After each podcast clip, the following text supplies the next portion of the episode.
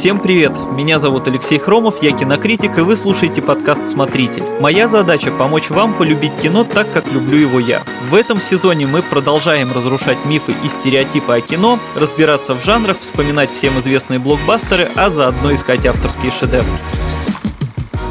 По традиции говорить о кино я буду с моим соведущим Мишей Вольных. Миша, привет. Привет, Лёша. Что сегодня обсудим? Какая тема у нас? Сегодня мы поговорим про так называемый киномусор. Ну, тут можно без зазрения совести даже говорить, что подобный контент доступен только в сети, и легально его вообще никак не получить. Можно там условно заказать VHS из интернет-магазина, но, будем честны, с этим заморачиваться у нас вряд ли кто-то станет, ну, слишком накладно и сложно получится. Эти скрытые бриллианты откапывают любители, выкладывают на всеобщее обозрение на разные пиратские ресурсы, но речь сегодня пойдет не о дистрибуции, а о зрителях и о создателях подобных картин. Наша тема кино категории «Б» то, что люди не должны были увидеть, ну а тем более снимать вообще. Настоящее искусство не для всех. Любители кино отмечают всплеск трэша вот в западном кинематографе в 80-е и 90-е годы. Во всяком случае, большинство вот этого всего контента можно найти на VHS-кассетах, которые, в принципе, были в ходу вот в эти два десятилетия.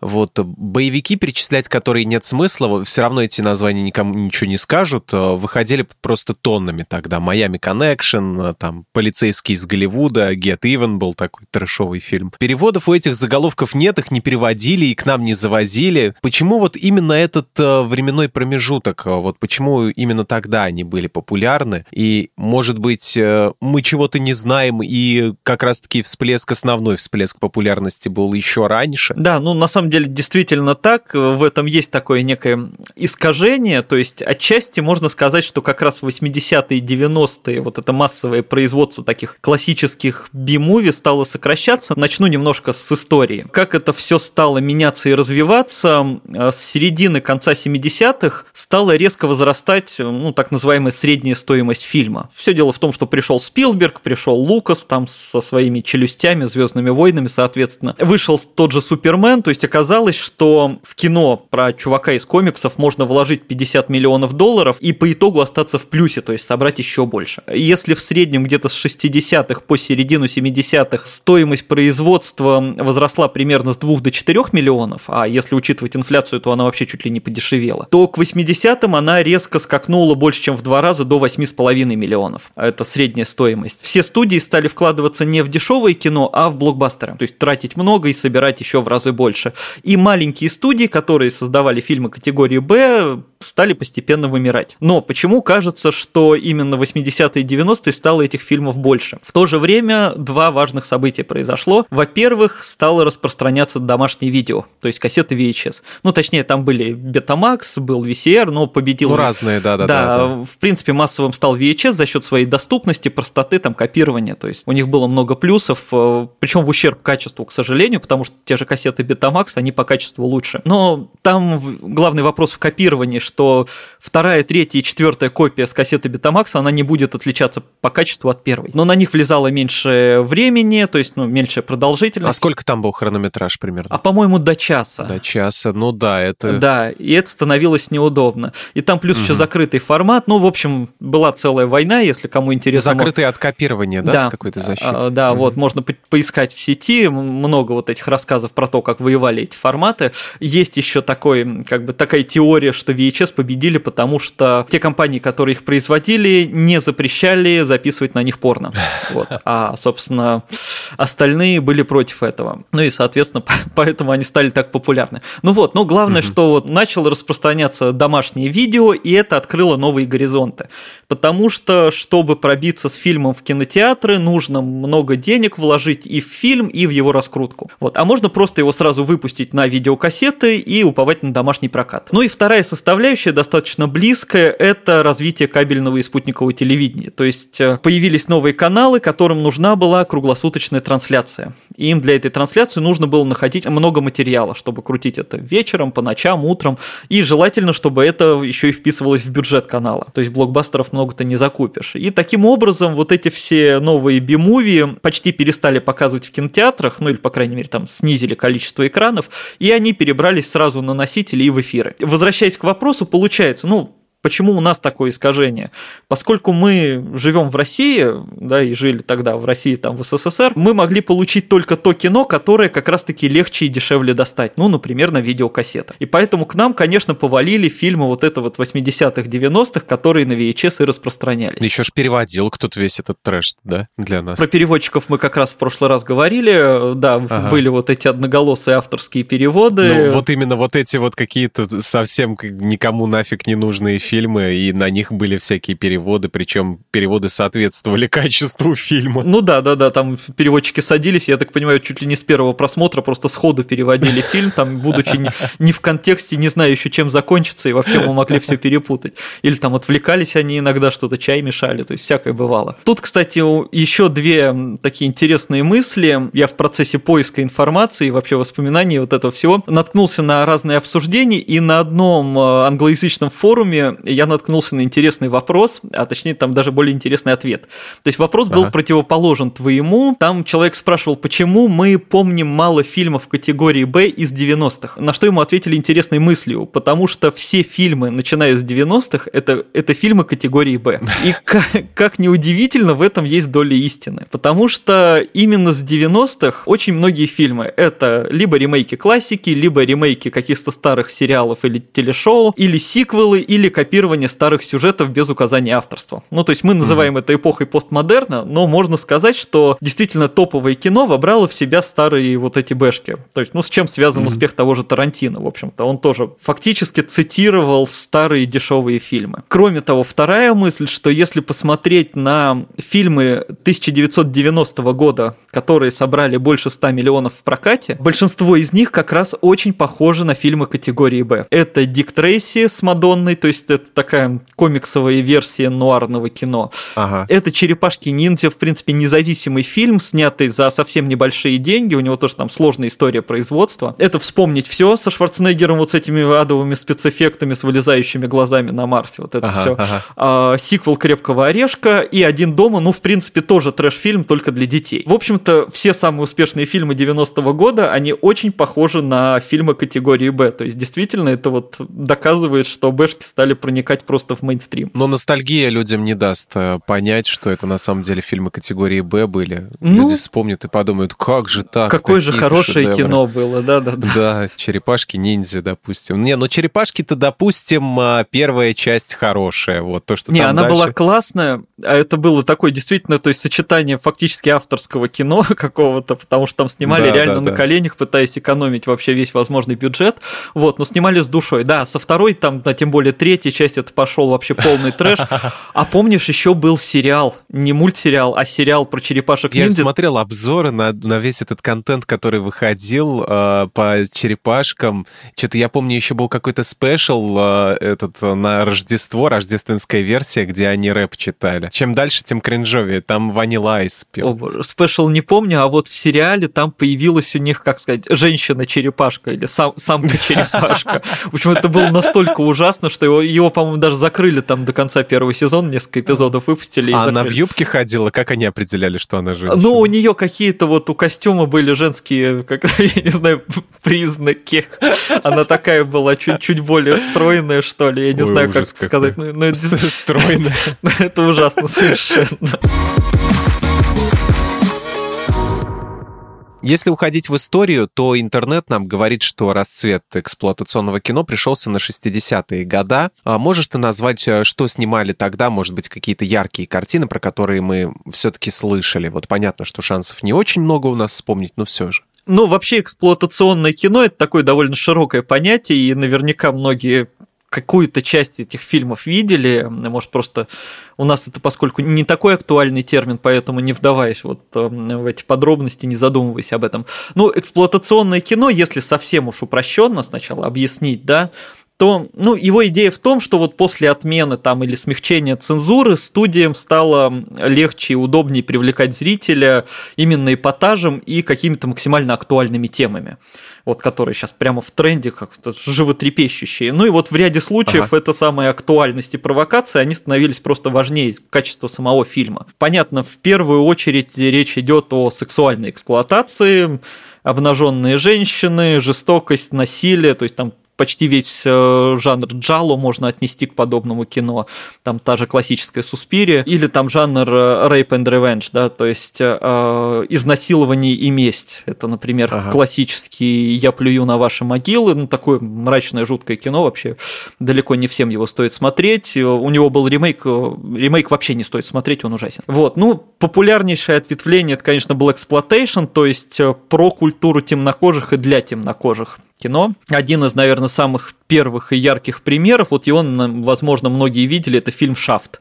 Там потом к нему снимали продолжение, их тоже называли «Шафт», и каждое следующее было про следующее поколение, вот там главный герой – это детектив такой достаточно жесткий, следующий, по-моему, про его сына, и следующий опять про, значит, про следующего сына, и вот в девятнадцатом году вышел очередной фильм, там уже три поколения «Шафтов» собрались, то есть они там все трое из разных фильмов, такой кроссовер получился. А как вот звали того чувака, который, фраза которого была там «Bitch, are you for real?» Короче, ну, как такой трэшовый чувак с этим сафро а, прической такой. Про него докумен... не документалка выходила, а байопик а, с Эдди Мерфи. А, давно. господи, Долимайт? Да, да, да. Да, ну, дикий был такой чувак, конечно, да. Он сначала все пытался раскрутиться там то как стендапер, то как музыкант, а потом придумал себе да, вот да, этот дикий имидж, да, сутенера такого грубого, а потом решил, что ему еще и кино надо снимать.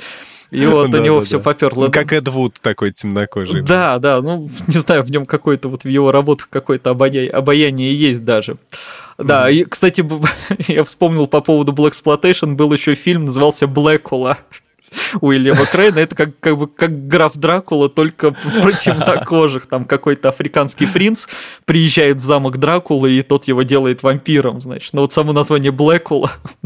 Ну а что, был же, был же темный вампир-то, как его, господи, Эдди Мерфи, да Блейд. Ну, ну не, многие, многие, в общем-то, это не единичный случай.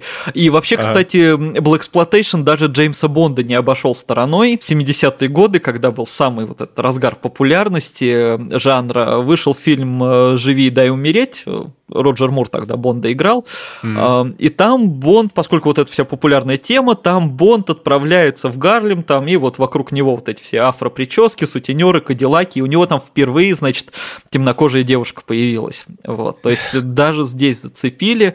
Есть еще такой термин, как carsploitation, да, э, то есть это про всякие вот эти muscle car, да, про мужские крутые тачки, большие, тяжелые, там, ну, наверное, самый яркий, такой хороший пример, который до сих пор приятно смотреть, это «Исчезающая точка» 71 года, там вот шикарный Dodge Challenger белый, Тарантино такую же машину потом использовал в доказательстве смерти как раз как отсылку к классическому кино. Если совместить это все, то есть вот жанр там про сексуальность, да, про сексуальную эксплуатацию и про крутые тачки, это фильм, конечно, таким идиотским названием «Быстрее кошечку убей, убей», там, если его дословно переводить, «Faster, ага. faster Pussycat Kill Kill». Три стриптизерши, там среди них такая ярко накрашенная Тура Сатана, они носятся на кабриолете по пустыне, что-то кого-то берут в заложники, кого-то убивают, в общем, там смысла вообще никакого, но адреналин, mm-hmm. вот это вот все так и прет. Красивые женщины в купальниках, машины, пустыня, то есть вот все как должно быть. Вот максимально такой яркий пример подобного кино.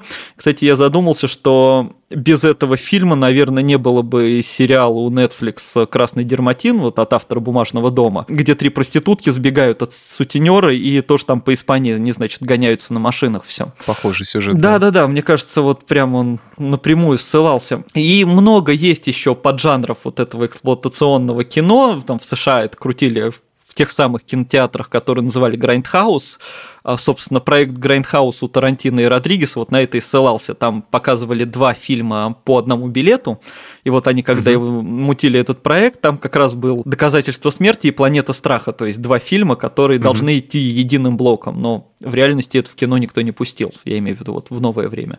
Вот, а, а не знаю, наверное, самое такое странное и удивительное это были нудистские фильмы. Существовало и такое, да. А, то есть они зародились во времена цензуры, это вообще очень интересная история, когда запрещали, естественно, показывать наготу на экране, значит, что все это непристойно, но там активисты всеми силами доказывали, что в их нудистских фильмах никакой непристойности нет. Они говорят только о принятии тела и о свободе, ну, конечно, в половине случаев это было враньем, Они просто, просто пытались как бы обнаженку на экран протащить. И вот в 50-х, когда это уже, значит, отменяли, вышел, например, фильм «Аморальный мистер Тис» такой. Вот, там, в общем-то, весь сюжет состоит в том, что мужик ходит и наблюдает за полуголыми девушками. Идет какой-то закадровый текст. Вот, но они все еще продвигали, что это якобы приличное кино. Вот. А, Хороший сюжет. Там, идеальный просто. Глубокомысленный. Да-да-да. А, вот. И, кстати, интересно, что в это движение немало вложил такой человек был Эдвард Крейвен Уолкер. Это изобретатель лавовой лампы. А. Он, оказывается, был еще и режиссером, и вот этим активистом движения нудистов, значит, и сам снял там под каким-то псевдонимом несколько фильмов. В общем, эксплуатационное кино совершенно разнообразное и иногда очень удивительное.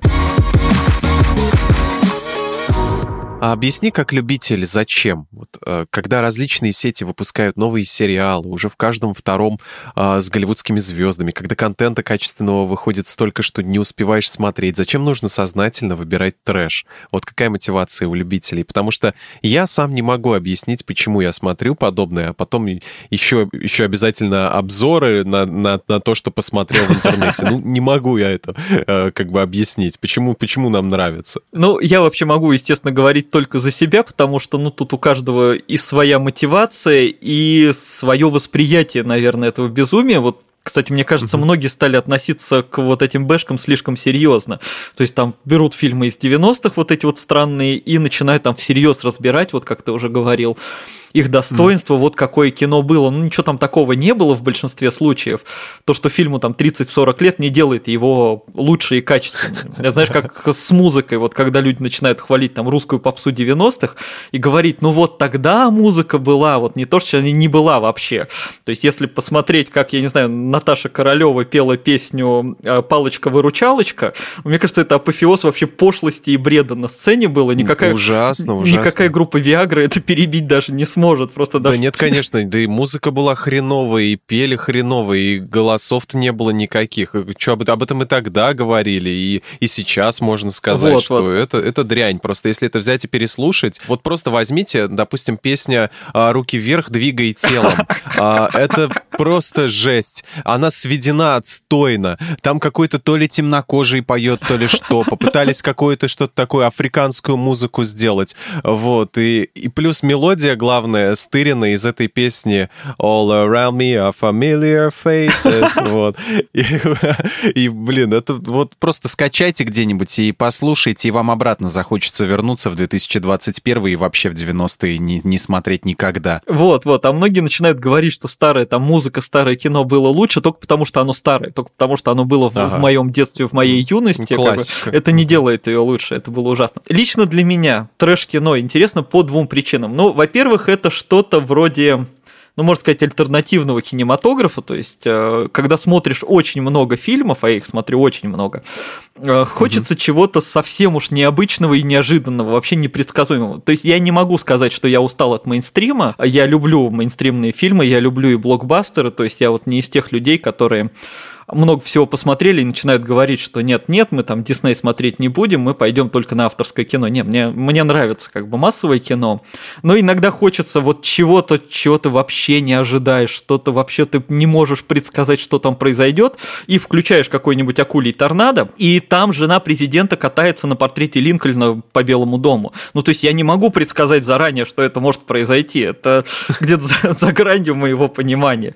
Там постоянно неожиданные повороты сюжета сюжета, там перемещение во времени, культ акул какой-то возникает. То есть, ну все, это вот хотите что-то непредсказуемого, включаете трэш-кино, и вы понимаете, что ни за что вы не догадаетесь, что произойдет дальше. Там в фильме Анастасия, угу. да, принцесса в США 80-х отправится. Кто мог угу. подумать об этом? Вот. И второе, ну, это просто весело. То есть, вот как раз я когда говорю, не забывать, что все это нельзя воспринимать серьезно и всерьез как-то разбирать. Традиционные комедии в последние годы, ну, можно сказать, сдают позицию, то есть сериалы, конечно, держатся, там есть прекрасные, не знаю, Барри, удивительная миссис Мейзел. В кино у нас с юмором бывают проблемы сейчас, и вот тут на помощь приходит вот этот трэш, то есть я люблю такой абстрактный, бессмысленный, безумный юмор. То есть, ну, Монти Пайтон когда-то это делали специально, да, когда у них часть mm-hmm. шуток строилась на том, что а мы забыли написать панчлайн там, да, или прибегает испанская инквизиция, вот. Но они делали специально. Ну, сознательно ломали структуру такую классическую. Да, да. А у режиссеров Трэшкина оно получается само собой как-то случайно.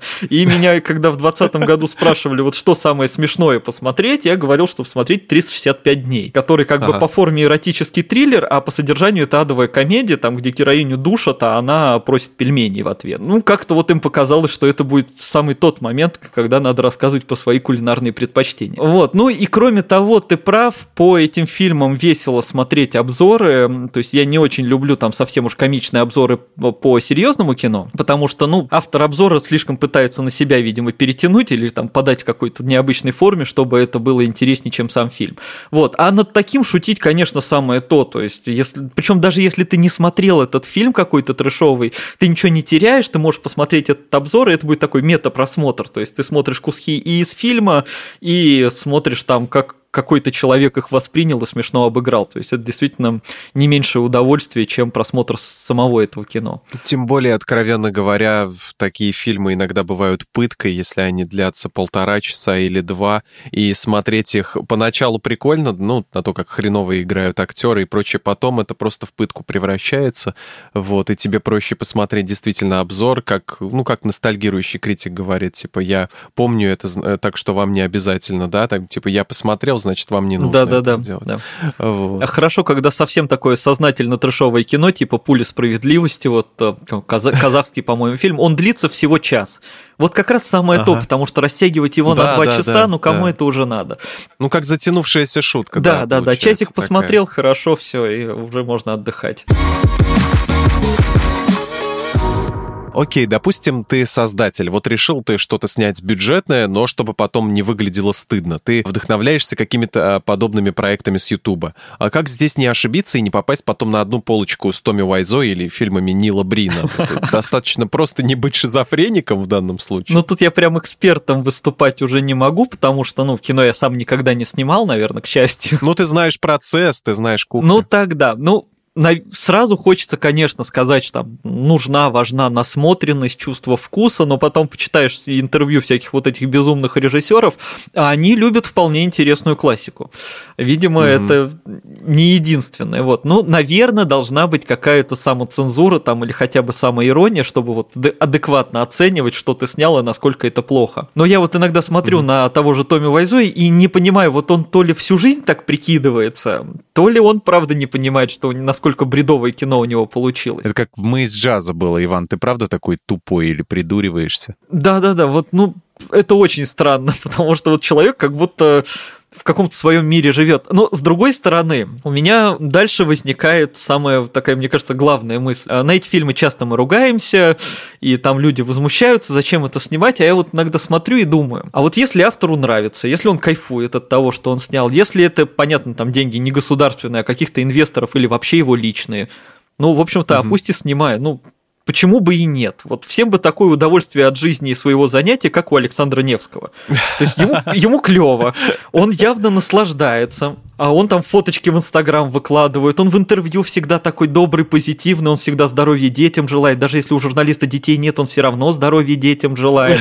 Это вообще прям и ему по кайфу, у его фильмов есть аудитория. Понятно, что все относятся с сарказмом, как бы понимают, что это трэш, но он реально кайфует от этого. И я вот думаю, ну а чё бы нет? То есть человеку хорошо, ну, ну а почему бы ему этим не заниматься? Или там мы можем взять нашу любимую студию Asylum, да, вот я смотрю их фильмы, ну, мне весело, мне хорошо, там есть много других поклонников, то есть они дарят людям радость, это, в общем-то, очень круто. Мало того, у стареющих актеров есть работа, которые уже никому не нужны, они идут в Asylum. А иногда еще круче, у их родственников есть работа, потому что вот в фильме «Атака двухголовой акулы» снялся младший брат Джерри О'Коннелла. Ну, то есть самого Джерри О'Коннелла уже никто не помнит, а кто вообще про его младшего брата знает.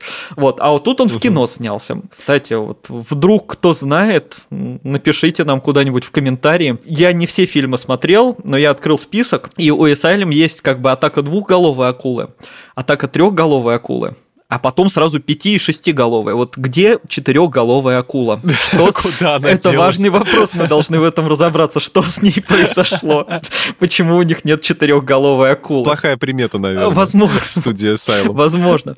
А, или вот есть фильм такой «Побег из Ранкала», это мокбастер, ну, то есть подделка под фильм «Джуманджи», вот где они в игру уже попадают, там тоже девушки попадают в игру, на них, кстати, в первой сцене тоже падают акулы, без акул вообще нельзя. И вот там играет Джессика Чанселор, это чудесная такая косплейщица, вообще поклонница комиксов и гик-культуры, я давно за ее инстаграмом а, наблюдаю. Вот, ну, почему бы ей не сыграть в кино? То есть, если в нормальные не берут, ну, пусть в таком. И, в общем-то, это достаточно мило и обаятельно. Или там в фильме «Мстители. Грим», это который одновременно копия «Мстителей» и сериала «Однажды в сказке», как это ни странно.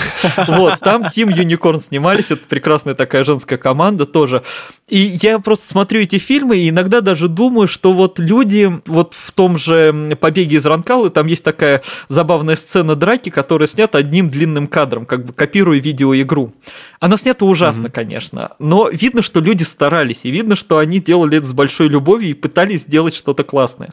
Вот, и я думаю, ну, люди стараются, они хотят сделать что-то интересное, ну, почему бы и нет? Может быть, у кого-то из этого вырастет что-то потом толковое, может, кто-то начнет нормальные сериалы снимать там или фильмы. Ну, как бы они изна- изначально-то специализировались на мокбастерах, то есть э, брать названия вот этих вот популярных э, фильмов, типа «Трансформеры», снимать «Трансморферы». Да-да-да.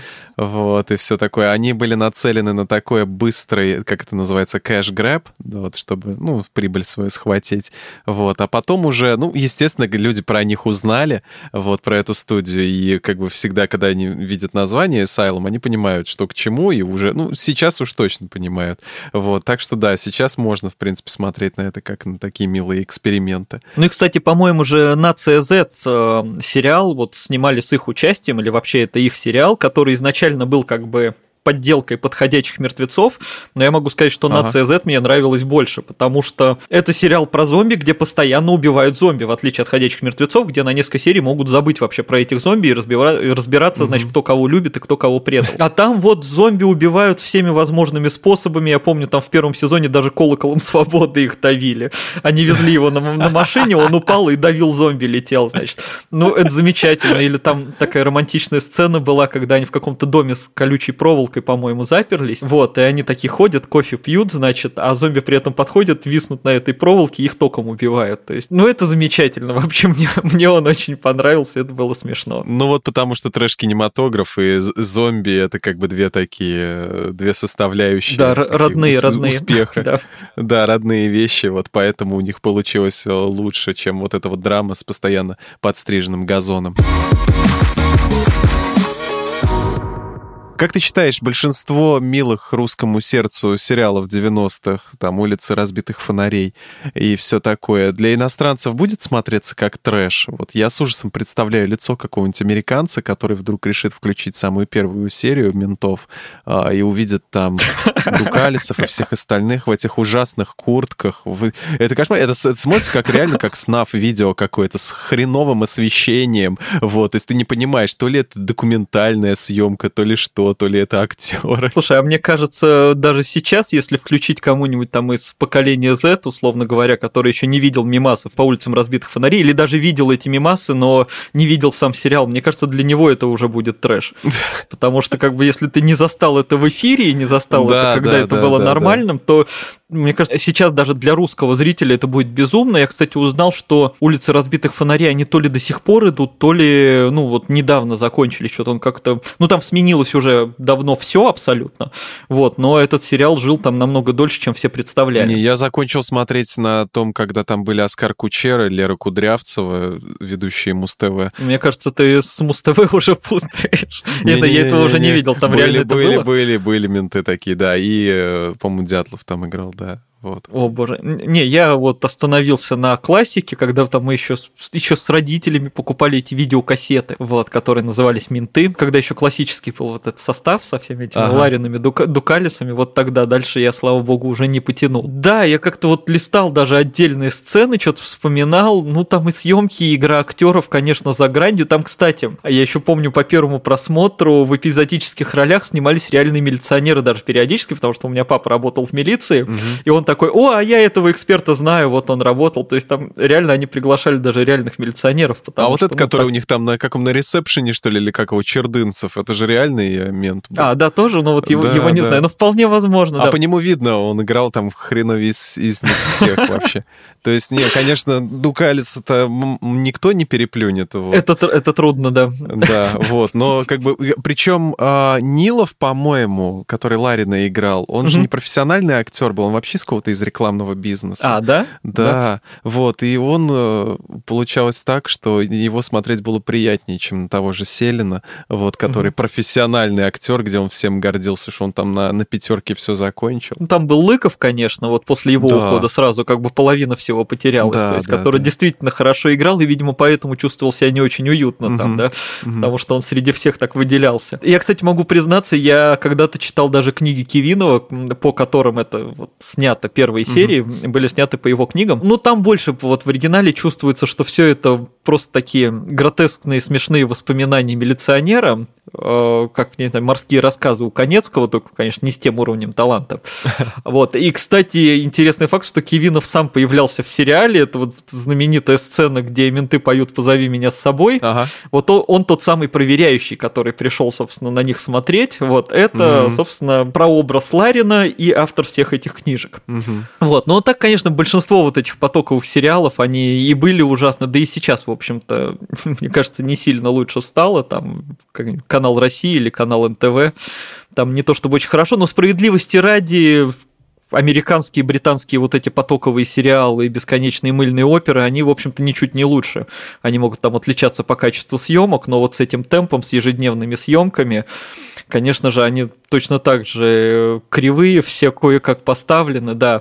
Просто мы знаем западные сериалы, только те, которые все-таки доходят до нас, и они хоть чем-то примечательные, а там их, конечно, в разы больше, и есть всякие каналы вообще, которые сделаны чисто для домохозяек, и там вот они потоком просто идут, эти всякие мыльные оперы, фильмы, или там Холмарк, который каждый год выпускает 10 фильмов про Рождество, один хуже другого, у них там рейтинг на IMDb какой-нибудь 4,3, там 2,8, вот. Господи, Холмарк до сих пор существует. Каналу нужно выпускать фильмы на Рождество. Вот понятно, что каждый год идей-то новых не становится. Рождество все такое же, как и было.